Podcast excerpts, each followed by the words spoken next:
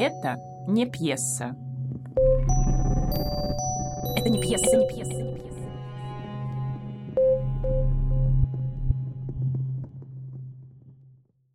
Добрый день, меня зовут Мария Сизова, я филолог, театровед, педагог РГСИ и человек, который на протяжении ну, какого-то достаточно продолжительного периода времени, около 15 лет, наверное, даже, может, чуть больше, пытается заниматься исследованием э, современной драматургии и в какой-то степени даже продвижением современной драматургии. Ну, в частности, с моими коллегами, с Натальей Степановной Скороход мы смогли издать сборник э, современных пьес при поддержке э, фестиваля «Балтийский дом», в который вошли пьесы современных современных авторов, выпускников новой сцены, и об этом мы тоже поговорим в одной из лекций, школы «Скороход» Александринского театра. Таким же образом был собран сборник «Театрона». Это тоже издательство РГСИ, Российского государственного института сценических искусств, внутри которого были опубликованы пьесы, опять же, «Скороходов», да, потому что это питерское издание последних пяти лет. На сегодняшний день это очень ценное явление, потому что мы знаем, что журнал «Современная драматургия», к сожалению, прекратил свое существование в период пандемии, ну и вообще каких-то сборников текстов очень мало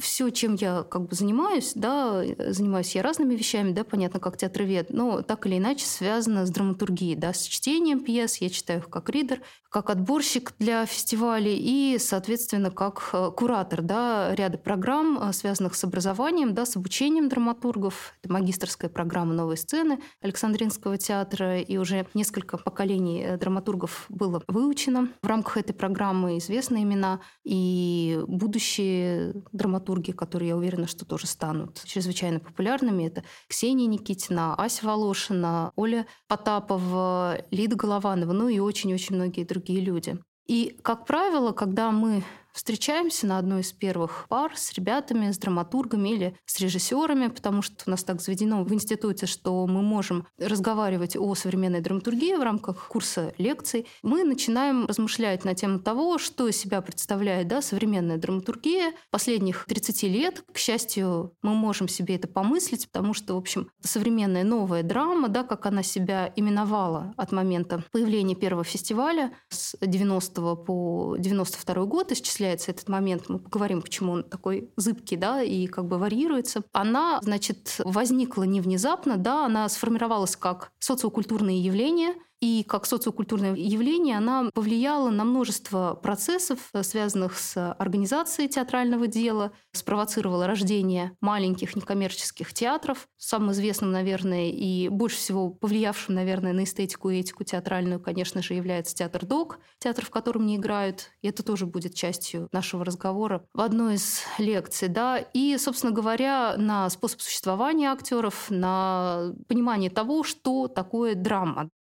Главный вопрос заключается в том, что, безусловно, новая драма, да, существует, но она вот каким-то странным образом именуется, да, то есть вот ее дифференциация, да, как новая драма все время спорит и бьется о драматургии предыдущего порубежья, потому что мы понимаем, что это имя, да, этот бренд, этот лейбл, он был уже присвоен, соответственно, и усвоен, да, в памяти читателей, в памяти теоретиков театра и связан с драматургией Ипсона, Чехова, Матерлинка и так далее, то есть драматургии конца 19-го, начала 20 века. Дело в том, что действительно новая драма, да, та новая драма, о которой мы с вами будем говорить, представляет собой социокультурный феномен, да, то есть она не претендовала на то, чтобы формировать единую эстетику, да, то есть э, пытаться писать какие-то, безусловно, находящиеся друг с другом в диалоге пьесы, но в то же самое очень разные, да, пьесы, э, которые были бы объединены единой проблемой поэтики, да, например, там, специфическим способом конструирования конфликта. Первичный импульс появления новой драмы, и об этом очень активно и хорошо пишет Марк Липовецкий и Биргит Боймерс, его соавтор в книге «Новая драма. Перформанс и насилие», был спровоцирован общей да, исторической культурной ситуацией, в которой мы все так или иначе оказались э, на, опять же, порубежье, да, на рубеже 90-х, начале 2000-х годов, да, то есть вот она формируется как явление в 1990 году. Драматург Михаил Рощин привозит сам принцип организации фестиваля с берегов Атлантики, и он активно приживается на русской почве. Да? То есть вот этот американский принцип лаборатории становится частью нашей повседневности, да, в которой мы все оказались, в которой мы живем, и мы можем привести огромное количество примеров лабораторий, которые даже идут сейчас или которые закончились вчера, связанных с текстом. Это, безусловно, фестиваль современной драматургии «Любимовка», да, из Шинели, которого произрастает, собственно говоря, по большей части вся новая драма, о которой мы с вами сегодня говорим. Это фестиваль «Ремарка», фактически являющийся дочкой Любимовки, потому что и тот, и другой фестиваль делают дружественные друг другу люди. Это фестиваль «Действующие лица», ориентированный на более академический формат текстов, ну и так далее. Да? То есть это фестиваль, безусловно, «Каледа Плейс» в Екатеринбурге, инициированный Николаем Каледой, да, и это вся ветка уральской аномалии, уральской драматургической школы, о которой тоже пойдет речь. Это фестивали, которых уже не существует, да, такие как «Новая драма», «Майские чтения». Ну, то есть это огромный пул драматургического текста, движения, да, собственно, в который может влиться каждый. И вот об этом свойстве новой драмы, мне кажется, очень важно поговорить, прежде чем перейти там, к поэтике и к проблематике, к героям и к прочим разным другим прекрасным вещам. Все дело в том, что из, наверное, всех э, комьюнити, комьюнити драматургов, благодаря вот этому внезапному объединению и благодаря, видимо, тому прессингу, который испытывали на себе драматурги в течение всей своей предыдущей жизни, оно наиболее демократичное. Да? И, в общем-то, фестиваль «Любимовка», придуманный, собственно, Рощиным, Казанцевым, э, Угаровым, Греминой в 91 году и первоначально осуществленный в виде конкурса в 90-м, то есть 30 мая 90 -го года в молодежном центре «Олимпиец» проходил конкурс «Фестиваль молодой драматургии», вот, в рамках которого были представлены э, пьесы на сегодняшний момент, можно сказать, уже дедушек, да, или даже в какой-то степени про дедушек современной новой драмы, да, в зависимости от того, какими отрезками ее мерить. Это э, были тексты Ольги Михайловой, да, это были тексты, соответственно, драматурга Абдулаева из Таджикистана, да, это были тексты драматурга Гринвальда, да, и из Риги. Ну, часть этих имен сохраняется в нашей культурной памяти, часть из них мы уже даже ну, не знаем, да, в силу определенных понятных обстоятельств хода течения времени. Так вот, вся эта ветка, да, все это движение драматургов, оно было направлено не в сторону театров, да, которые, как мы понимаем, в силу своей репертуарной политики и самой организации изнутри театра не давали возможность многим, да почти всем молодым авторам прозвучать, да, быть услышанными и драматург вынужден был приносить э, в репертуарную часть свои тексты. Да, эти тексты должны были пройти там 3-5 стадий проверки, прежде чем они доходили до главного режиссера, который брал их в работу или отказывался от этой работы. И сама идея фестиваля, идея Михаила Рощина заключалась в том, чтобы эти тексты могли быть услышаны, и чтобы эти тексты нашли своего зрителя не только на бумаге, да, в каком-то узком э, кругу литературных вечеров, да, когда мы друг другу пьесы читаем, а для того, чтобы чтобы был придуман оптимальный формат, внутри которого режиссеры, молодые режиссеры, э, заинтересованные в этом, могли бы прийти и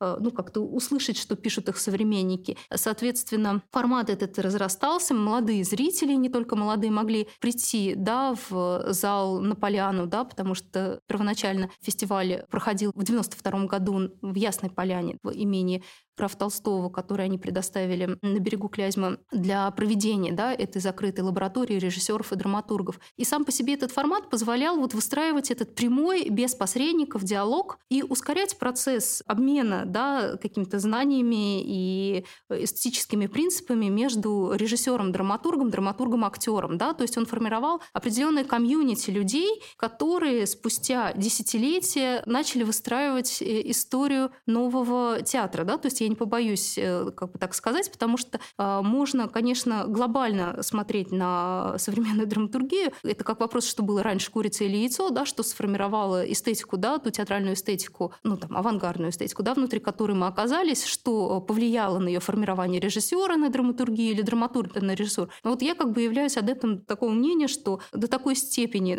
сильна была вот эта интенция драматургов э, сдвинуть это колесо иерархии внутри театров, что после того, как оно скатилось скатилась с горы и стала самостоятельно двигаться да, во времени и в пространстве, мы оказались э, в поле формирования огромного количества институций, да, независимых театров, таких как театр ДОК, да, театр, в котором не играют, независимых э, лабораторий, да, независимых, там, я не знаю, сайтов, да, внутри которых тоже формировались библиотеки пьес, э, не требующие, да, фактически бумажной фиксации, которые все время находились в доступе и перед глазами, да, у нас, например, театральная библиотека театра-студию «Паровоза» Сергея Ефимова так была задумана. И она до сих пор существует, и ей можно пользоваться. И в ней э, собраны, может быть, для кого-то хаотично, но тем не менее, если знать, что вы ищете, большинство пьес, написанных вот в последние 50 лет, да, в том числе и пьесы вот этого 30-летия Новодрамовского. И, собственно, вот этот социокультурный феномен, он спровоцировал эстетический поворот, который произошел в сознании зрителей, который произошел в сознании критиков. В сознании критиков он происходил дольше, э, потому что если читать да, какие-то подборки из 90-х, 2000-х, то новую драму очень долго не принимали, да, то есть ее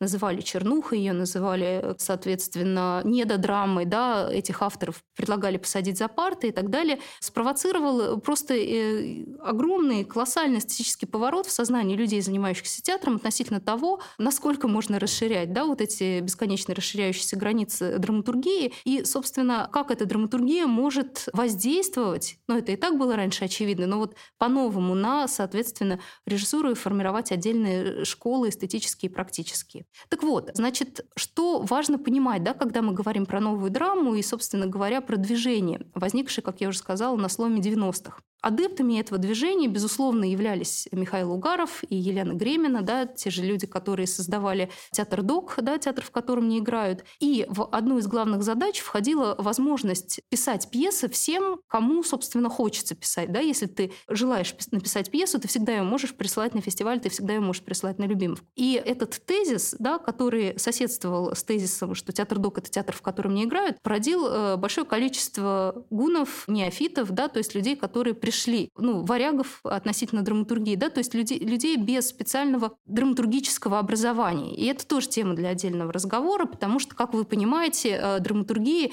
на протяжении долгого времени обучали в литературном институте в Москве, руководствуясь принципом деления на прозаиков, драматургов и поэтов да, по трем родам литературы. И, в общем-то, во-первых, попасть на драматургическое отделение мог не каждый, хотя у нас есть большое количество замечательных примеров э, выпускников, да, и даже тех людей, которые выпускались, например, из мастерской Розова, да, как то Вадим Ливанов, Наталья Ворожбит, Максим Курочкина, потом становились, соответственно, ну, в какой-то степени активистами движения у себя. Да? То есть, например, э, Вадим отвез новую драму в Тольятти и организовал собственный центр драматургический и театральный музыкальный центр «Голосово-20» и всевозможным способом ну, создавал школу, да, отдельную школу тольяттинской драматургии, которая физически прекратила свое существование, но на уровне авторов осталась, да, то есть она осталась в именах и в людях. И вот этот принцип школы, да, как таковой, где можно было бы выучиться, взяла на себя Любимовка, да, то есть она стала тем центром, тем местом силы, куда приезжали авторы для того, чтобы читать друг другу пьесы, и в то же самое время она спровоцировала необходимость необходимость появления театральной площадки, да, потому что, как вы понимаете, сам формат вот небольших фестивальных сессий был э, достаточно непродолжительный, да, ну, неделя, соответственно, э, когда люди между собой общаются, делают проект, ну, две недели максимум, да, и потом они разъезжаются в разные стороны. А э, необходимость запуска, выпуска этих спектаклей, она оставалась. И, собственно, вот благодаря активистам движения, можно сказать, да, новой драмы и тем режиссерам, тем драматургам, которые собрались вместе под одной крышей, было принято решение создать создать театр ДОК, вот в стенах которого пьесы существовали в отдельном жанре, жанре читки первоначально, да, то есть вот такого небольшого, даже не эскиза, а, в общем-то, представление, презентации, да, которое дальше не должно было развиваться, да, то есть оно не должно было обрастать декорациями. И, собственно, Угаров и Гремина за основу взяли догмистов и Ларс фон Триера о том, что нет необходимости да, накладывать дополнительный звук, выстраивать сложно организованный свет. Зрители собираются для того, чтобы слушать сюжеты, да, для того, чтобы слушать истории, и мы эти сюжеты будем с вами в процессе значит, обсуждений рассматривать. Да? И вот именно с театра ДОК началась история, связанная с обсуждениями, дискуссиями после спектаклей, да, которые вот кому-то уже изрядно надоело, но тем не менее она становилась фактически второй частью показа.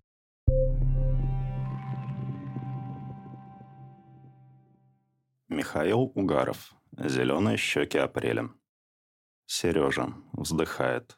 Весна, утро, смотрит вверх, птицы, смотрит вправо, деревня, смотрит влево, озеро, озирается, поля, тихо, счастье.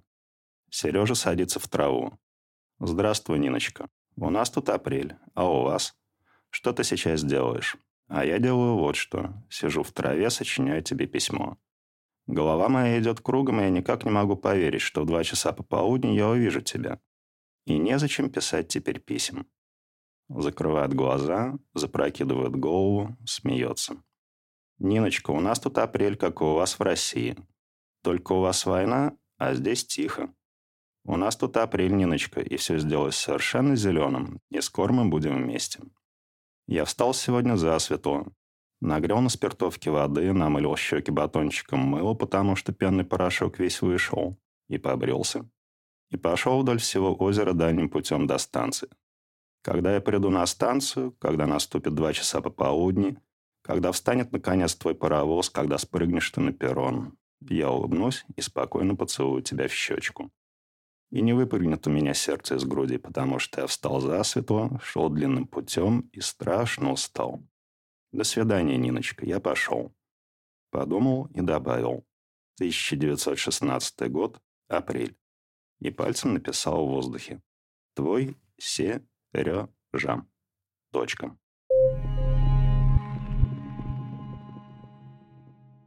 Именно сам метод, да, механизм а, запуска проектов, да, запуска пьес, запуска читок, да, которые, в общем-то, стали ну, отдельным театральным жанром и, в общем-то, формировали целое ответвление режиссерской эстетики, да, и актерской методологии, да, мы можем наблюдать на разных курсах, ну, например, там в школе Райкина или даже там в наших мастерских в РГСИ, когда одно из э, заданий, да, студентам дается презентовать пьесу в виде читки, да, то есть вот как бы на минимуме на максимуме отстранения, да, с исключительно холодной брехтовской подачей текста. И вот руководствуясь ну, вот этими механизмами да, э, запуска пьес и того, что репетиция ну, будущей работы, да, там, будущей постановки должна ограничиваться сроком в один месяц, тем, что драматург мог присутствовать на репетициях, вот, э, театр ДУК за ну, достаточно непродолжительный для э, театра да, период своего существования выпустил огромное количество постановок, потому что буквально каждый месяц в доке выходила премьера. И вот этот принцип быстрых, да, как выпечка пирожков, да, как, там, не помню, шутил Угаров, премьер, э, значит, была взята за основу да, из, из Роял Корта, на принцип организации которого строился в том числе и театр ДОК, да, то театр современной пьесы, театр современной драматургии. И благодаря этому, в общем-то, можно сказать, что и Россия, и мир узнали огромное количество новых имен, тех авторов, которые в прежней системе никогда и никем не были бы услышаны. Это те драматурги, которые переведены, ну, не знаю, порядка, наверное, десяти языков мира, да, то есть это Иван Вырыпаев, это Евгений Гришковец, который тоже начинал с новой драмы, да, потом от нее в какой-то степени отмежевался. Это Василий Сигарев. То есть это представители очень разных географий, да, очень разных школ, о которых мы так или иначе слышали, да, в разных обстоятельствах нашей жизни. И важно понимать, вот когда мы говорим про новую драму, что это явление помимо того, что оно неоднородное, да, то есть оно э, не сразу формировалось. Например, в 91 году э, фестиваля не было, да, то есть в 90-е конкурс начался, в 92-м э, драматурги переехали в Ясную Поляну и уже функционировали в рамках лаборатории, а в 91-м не было финансирования, да, августовский путь, и фестиваль был заморожен, да, то есть, соответственно, решили его просто не проводить, да, и в этом не было трагедии, все последующие годы фестиваль существовал, да, то есть вот эту паузу Любимовка выдержала, да, и новая драма выдержала выдержала. И эти новые имена, имена новых авторов, да, про которые мы с вами сейчас говорим, они перезапустили, так скажем, маятник э, драматургической истории, потому что возникла необходимость делать эти пьесы репертуарными, да, то есть э, включать их э, в репертуар. И вот эта неоднородность э, заключалась не, не только в том, что мы видели разных представителей да, в, в рамках движения разных возрастов, разных стран, да, в том числе. Есть белорусская ветка современной драматургии, есть, соответственно, соответственно, украинская ветка современной драматургии, есть казахская ветка, да, которая сейчас активно благодаря драматургу Олжесу Жейнайдарову и его фестивалю в Алмате развивается, да, и есть определенная географическая децентрализация, которая, в общем-то, тоже чрезвычайно важным моментом оказалась с точки зрения ну, социальной парадигмы, да, наверное, новой драмы. Это децентрализация связана с перенесением, соответственно, школ на периферию.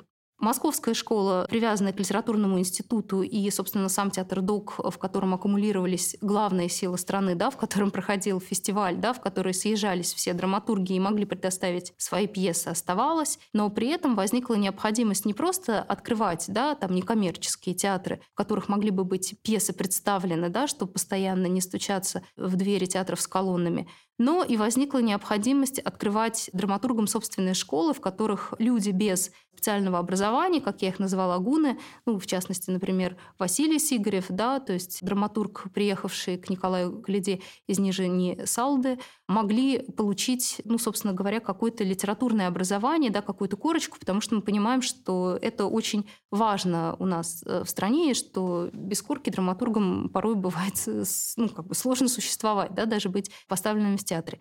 И такие школы стали образовываться ну, в нетипичных, наверное, местах. То есть уральская драматургическая аномалия была связана и до сих пор связана с феноменом солнце русской драматургии, как называет сам себя автор, и драматург, и режиссер, и актер Николай Калида, и педагог. Это школа при Екатеринбургском государственном театральном институте, и внутри, соответственно, института Калида открывает свою мастерскую, где на протяжении многих лет обучаются и драматургии, и сейчас, соответственно, эту школу ведет уже его выпускник Олег Багаев, да, и драматургии, и, соответственно, режиссеры и актеры.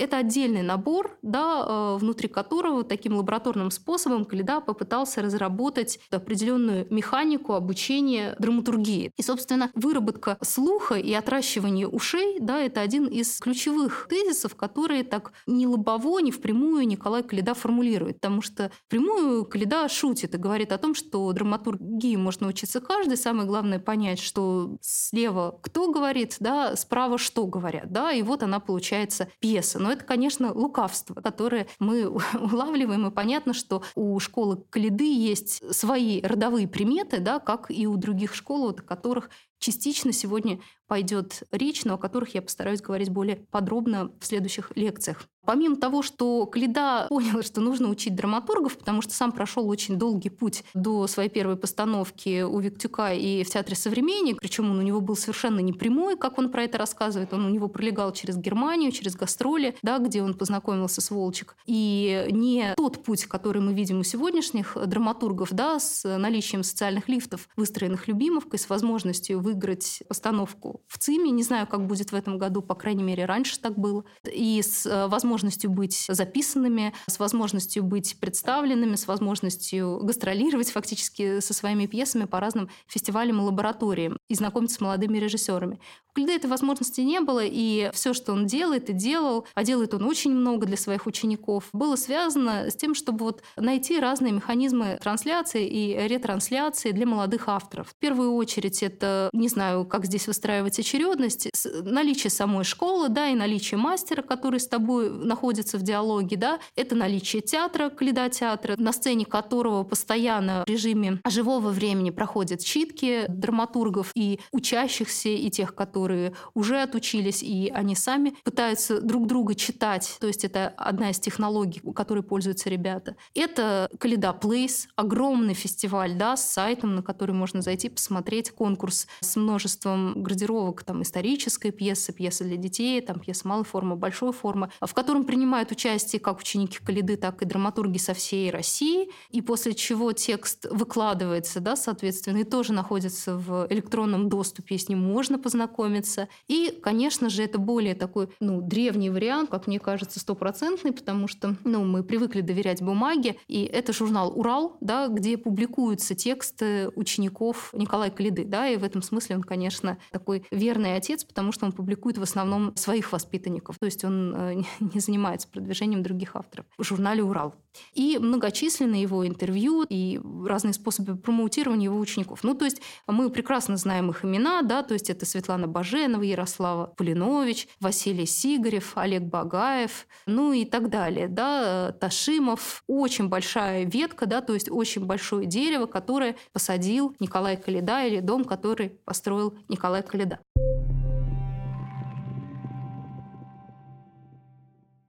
Николай Каледа, Полонез Агинского.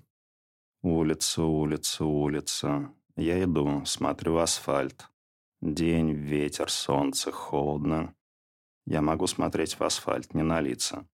В этом городе меня не знает никто, и я не знаю никого. Никого. Ни с кем я не встречусь, не поздороваюсь, не поцелуюсь. «Здравствуй, как дела, милый? Все хорошо?» Нет, не встречусь. Я не хочу ни с кем встречаться, не надо мне никого. Потому что со мной идет во мне мой мир, где много людей, с которыми я встречаюсь, здороваюсь и целуюсь. «Здравствуй, как дела, милый? Все хорошо?» Мой мир. Мой мир. Мой мир. Мой мир. Мой мир. Эти не город, и не деревня, и не море, и не земля, ни лес, и не поле, потому что это и лес, и поле, и море, и земля, и город, и деревня. Мой мир. Мой мир. Нравится вам мой мир или не нравится, мне все равно, потому что он нравится мне. Он мой, и я люблю его. В этом мире есть улицы, знакомые мне до мелочей, дороги и тропинки, по которым я ходил сотни раз. Есть маленькие тихие переулки, есть окна, дома, есть ночь и день, день и ночь. Есть прошлое, мое будущее и настоящее. Они в одном комке, сразу вместе, не перетекая, не переходя из одного в другое. Есть и ты. Ты.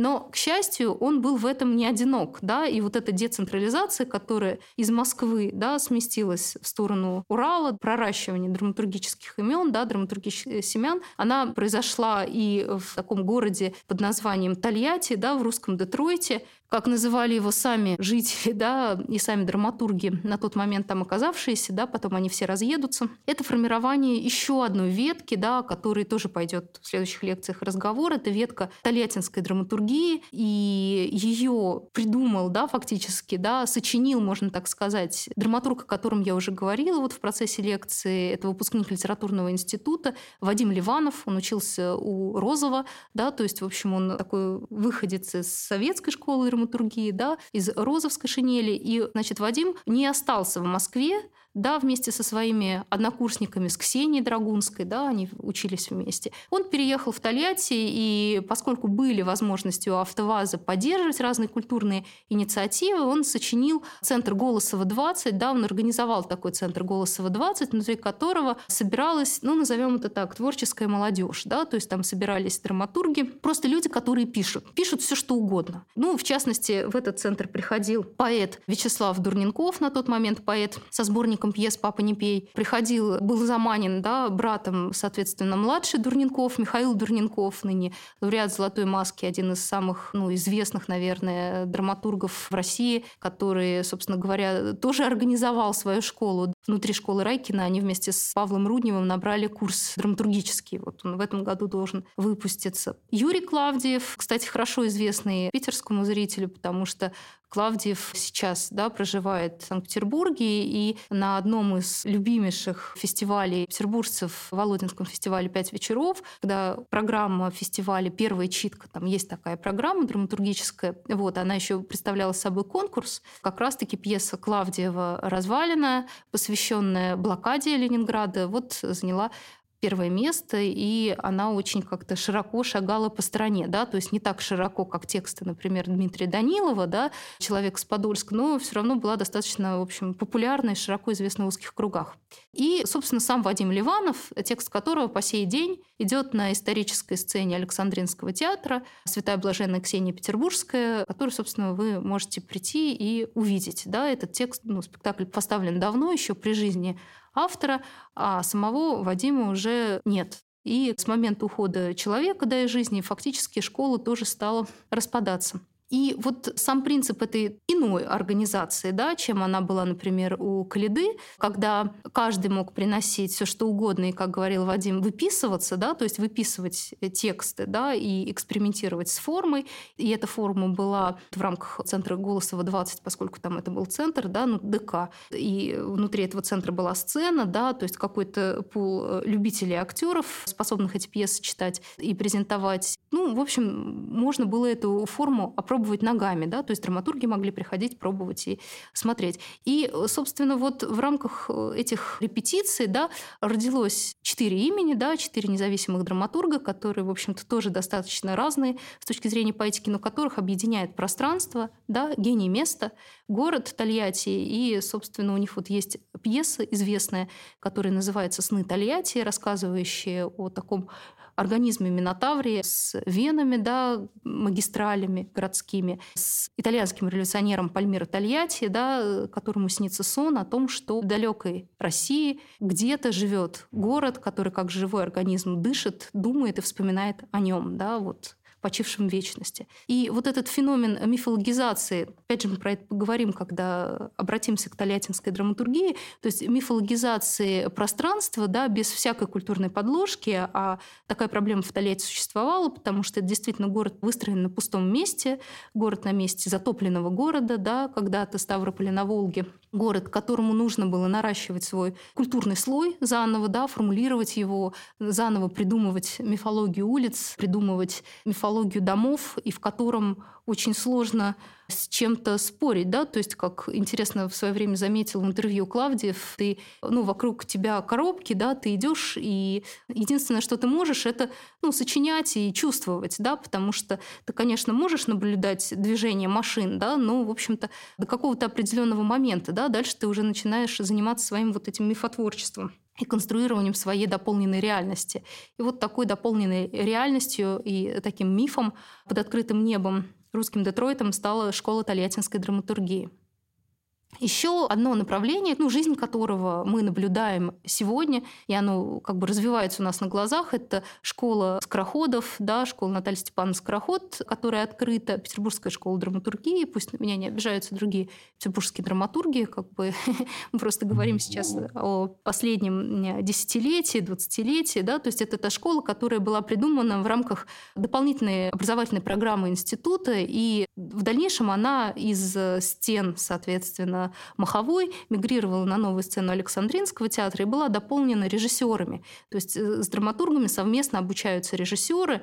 Ну вот сегодня это, соответственно, режиссеры Николай Рощина, которых он набрал, и э, драматурги «Скороход», и они в течение двух лет обретают ну, свой навык письма, да, у них есть свои дисциплины, да, свой пул дисциплин, связанных с историей театра, с теорией театра, да, и, соответственно, своя методология, которую придумала Скороход. Да. И среди этих драматургов тоже достаточное количество имен, опять же, вот в начале в самом нашего разговора я кого-то перечисляла. Это Ася Волошина, это Евгения Алексеева, это Ольга Потапова, это Лидия Голованова, это Инна Гридина, это Анна Агапова. Ну, очень большое количество драматургов, выпустившихся. Да, там присутствуют и мужчины, то есть возникает ощущение, что скороход учит только барышень, но это не так. Да, и причем, что любопытно, вот как раз в рамках этой школы вырастают драматурги, работающие, например, с текстами такого практически практического применения, да, то есть драматурги, которые выучились на драматургов, но ушли работать в сторону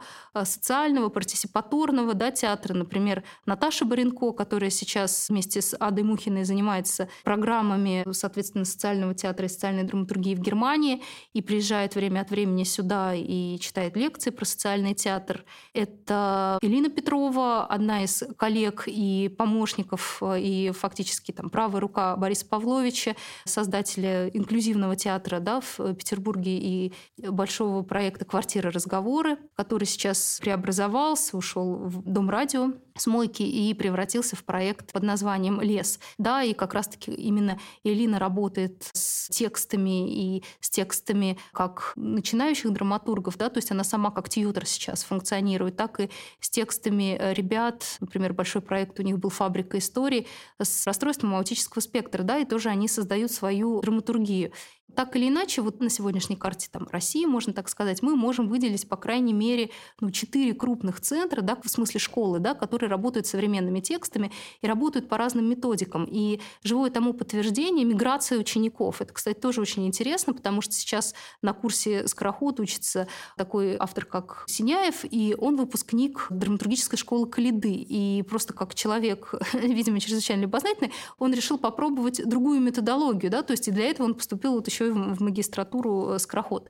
И вот эти э, технологии, методики, это все очень хорошо, но помимо вот этих школ, как бы завершая, ну, немножечко подводя какой-то итог этому разговору, мы еще, конечно же, сталкиваемся с а, большим потоком текстов, которые написаны на русском языке, да, но которые представляют другую ментальность, да, они описывают фактуру других стран, они работают при помощи других техник, при помощи других коллабораций, да, то есть вот, например, если театр ДОК активно э, работал с Райл Кортом, с Николой Маккартни, да, они создавали программы по поддержке документальных проектов, да, и фактически развивали документальный театр в России, не только авторскую драматургию, но и документальную, то мы также можем наблюдать э, ну, развитие этих методик и техник, как я уже сказала, в, а на примере фестиваля Олжеса да, в э, Алмате, который проходит и посвящен работе фактически с э, эпосом, да, то есть переработкой казахского эпоса, с работой в жанре переводческой лаборатории, да, когда адаптируются два языка, да, и невозможность э, писать по-русски благодаря ужасу перестраивается, да, и дается возможность ну, в такой тьюторской манере этот текст переписать. Это, безусловно, целый пул белорусских драматургов, которые вообще не являются школой ни в какой мере, да, то есть они никогда даже за одной партой вместе не учатся, учились и встречались в одном помещении только в рамках фестиваля «Любимовка». Да, это три, ну даже четыре. Да, это Иванов с его тоже известной очень пьесой «С училища», да, которая тоже прошла по всем, наверное, учебным театрам страны. Это Дмитрий Богославский, тоже с большим пулом пьес, ну, например, там текстом его «Катапульта», да, одна из последних пьес, написанная в прошлом году и представленная на фестивале «Любимовка». Это Константин Стешек, широко представленный в Москве, его очень любят московские режиссеры. И здесь тоже, опять же, тексты по пьесам Константина Стершика так или иначе представлены да, в Петербурге. Ну вот недавно в рамках Володинского фестиваля прозвучала его пьеса «Голова». Очень интересная. В театре «Практика» идет спектакль в постановке Марфы Горвиц летели качели, ну и так далее. Да? То есть он тоже очень хорошо представлен на территории как центра, так и периферии. Ну, например, здесь у нас идет спектакль в Тюзе Брянцева «Спички» да, по пьесе Константина Стешика в постановке Артема Устинова, тоже молодого режиссера. Ну и, конечно, Павел Пришко, да, о котором тоже пойдет речь дальше, да, потому что это целая ветка, целое направление. Новый Чехов, как его называют современные театроведы, и не только современные, да, но и там представители академического знания, да, Павел Пришко, спровоцировавший фактически Дмитрия Волкострелова создать театр пост, да, театр такой минималистичный, авангардный, судьба которого до сих пор не ясна, да, на сегодняшний день, что будет с театром. Ну, в смысле, что он существует, но, как и все театры, оказавшись сейчас вот в данной точке, находятся в каком-то ожидании, связанном с финансированием и дальнейшей жизнью. Вот. И, безусловно, это такие прекрасные тексты Пришко, как «Сосед», «Запертая дверь», «Злая девушка». Опять же, «Злая девушка» идет в Тюзе. Брянцева, ее можно было посмотреть. «Сосед» — это продукт театра «Пост» исключительно, да, то есть вот «Хозяин кофейни». Огромное количество текстов. И очевидно, да, вот как бы завершая, что эта драматургия не просто делится, да, локационно, то есть есть у нас школы, да, и центры.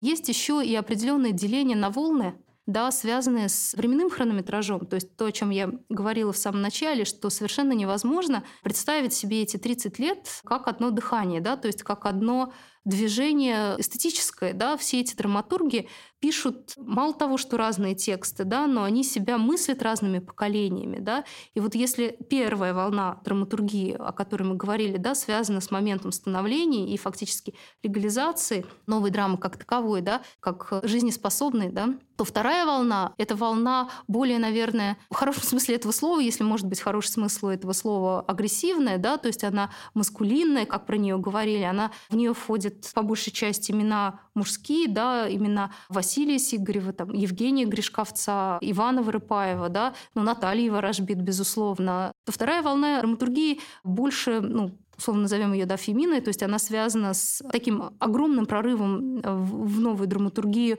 монодраматических текстов. Это пьесы Волошиной, Огневой, это пьесы Насти Букреевой, ну и Ярославы Пулинович. Да? То есть э, здесь уже значительный перевес э, в другую сторону гендерный, да, если мы вот этими категориями будем исчислять драматургии, ну, можем тоже исчислять.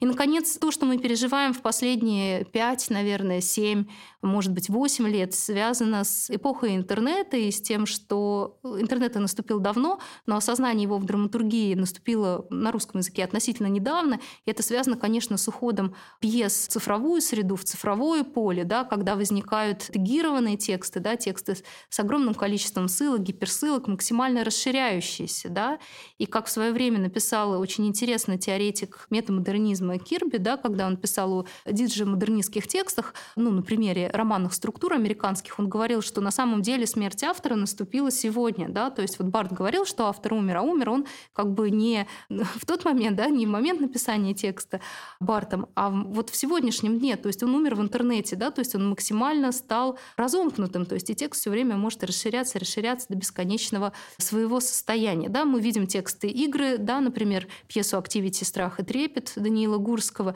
мы видим а, многочисленные цифровые эксперименты Екатерины Августинян, Хижняк, например, Лора Мимпозитум, которая шла на сцене ЦИМа, да, и Катя сама выступала как режиссер. Мы видим пьесы на магазин ненужных вещей Анны Агаповой, разделенные на два столбца, да, то есть эксперименты с графикой текста. И, наконец, э, живое тому подтверждение, возникшее и возникшее не случайно, а осознанно френч-программа «Любимовки», да, сначала которая существовала как «Психоночь» в рамках фестиваля современной пьесы, а потом была придумана как целое отдельное направление для драматургов, не просто пьесы эксперимента, а именно фринч, внутри которой можно было максимально деконструировать текст и пробовать работать с другими структурами, да, с цифровыми структурами и переносить текст из поля бумаги да, в цифровую среду, да, из которой очень сложно было его вынуть режиссером, и это стало еще очередным ребусом.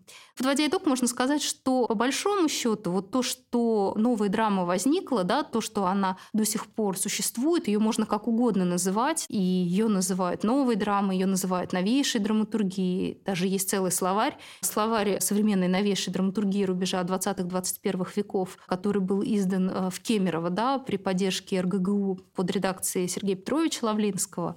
Есть целые ну, так скажем, оккультные общества, я их называю, э, служителей новой драмы, то есть тех исследователей, которые занимаются современной драматургией. Это люди в Казани, да, в бывшем КемГУ, Казанском государственном университете. Это, соответственно, сообщество очень большое в Самаре, да, и семинар большой, посвященный исследованию современной драматургии, куда раз в два года съезжаются со всех точек России и мира, съезжались. Это Лодзя, Польша, где Наталья Мелантьева, тоже такой замечательный исследователь, Белосток Наталья Мелантьева, это Лодзя, который переиздал наш словарь, соответственно, терминов и понятий да, по современной драматургии совместно с Сергеем Петровичем Лавлинским. И, в общем, это такое ветвистое образование, да, э, так скажем, вот эта новая драма, которая в какой-то момент превратилась в гетеротопию, да, то есть она превратилась из э, текста, из, э, соответственно, объединения, да, она превратилась в какую-то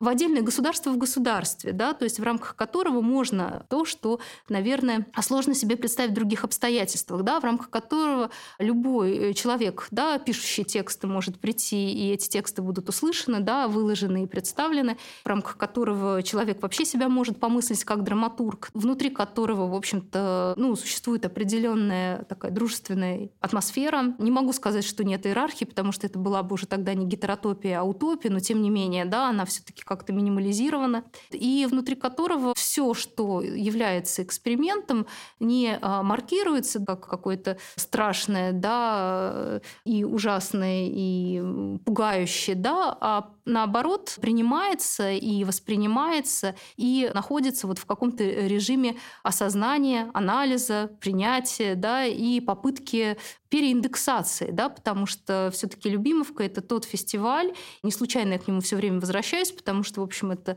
лона новой драмы, и здесь мы не, ну, не можем лукавить, да, потому что действительно она провоцирует эти тексты. И э, в первую очередь, да, Любимовка направлена на то, чтобы эти тексты имели жизнь, да, они имели какую-то свою творческую судьбу и были переиндексированы режиссерами, да, в новый язык, режиссерский язык, который в дальнейшем двигает в том числе развитие современного русского театра или просто русского театра. И не только русского театра, да, а театра вообще в самом широком смысле этого слова. Спасибо.